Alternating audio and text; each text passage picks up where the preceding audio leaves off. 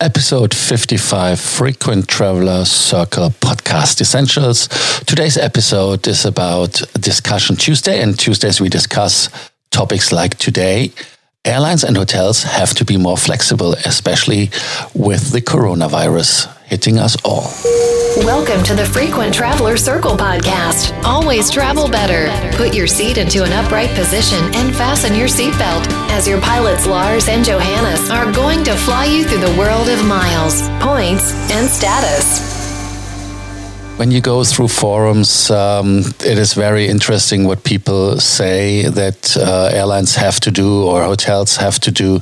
And that is something which, in my opinion, is, is very difficult to say, especially in the aftermath of the cancellation of the ITB, which is the uh, biggest tourism fair in maybe in the world um, in Berlin.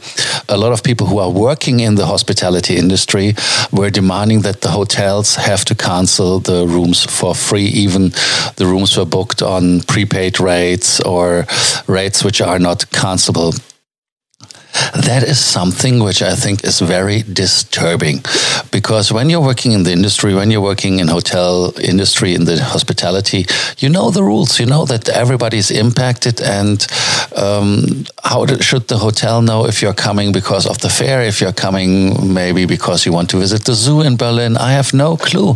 People are coming for different reasons, and the cancellation is hitting everyone, especially the hospitality industry. There are numbers uh, floating around from 10% uh, um, occupancy loss, which is, in my opinion, very moderate. And some countries like China, they are talking about 80, 90% uh, loss of occupancy. So they have only occupancies of 10%. That is really, really disturbing.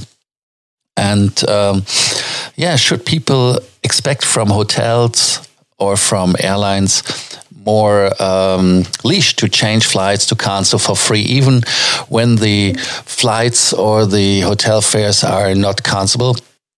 That is a very, very um, difficult question, in my opinion.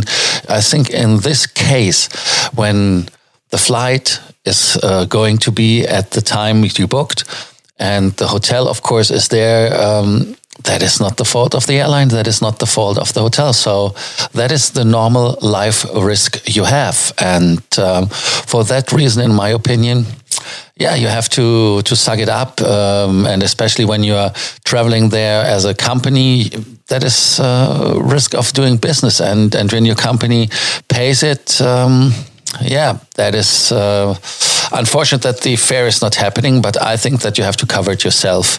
Uh, it comes to different. I come to a different conclusion if you cannot, for example, go to Italy. Like uh, Italy is closed and uh, hotels are closing. Of course, then they will uh, reimburse you. Or when an airline is canceling flights and uh, changing the timings, of course, then the airline have to uh, pay you back the money.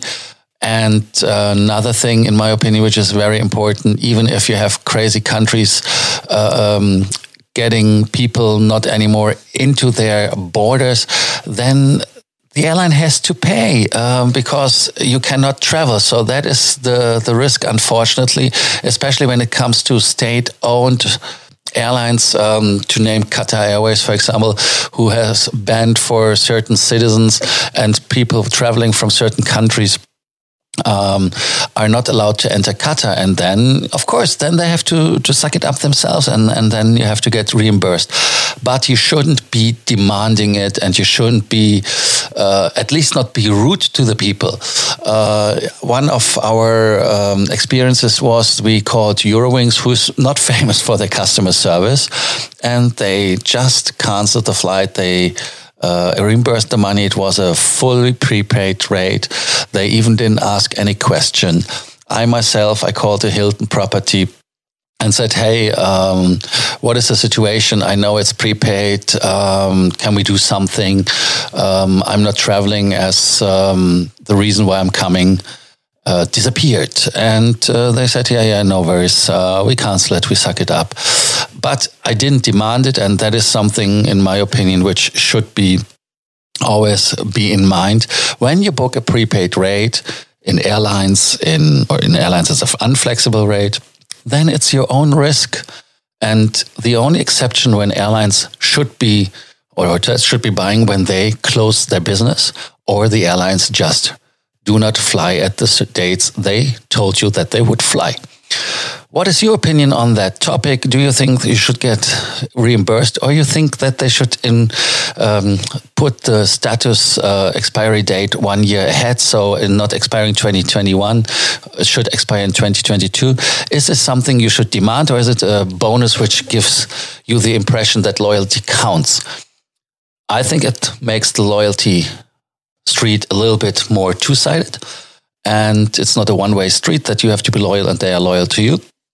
So let us know it. Uh, contact us. You know that if you have any question in regards of travel, miles, points, or status, that we are happy to answer your question. Thank you for listening to the Frequent Traveler Circle podcast on this discussion Tuesday. Bye. Thank you for listening to our podcast, Frequent Traveler Circle. Always travel better and boost your miles, points, and status. Book your free consulting session now at www.ftcircle.com now.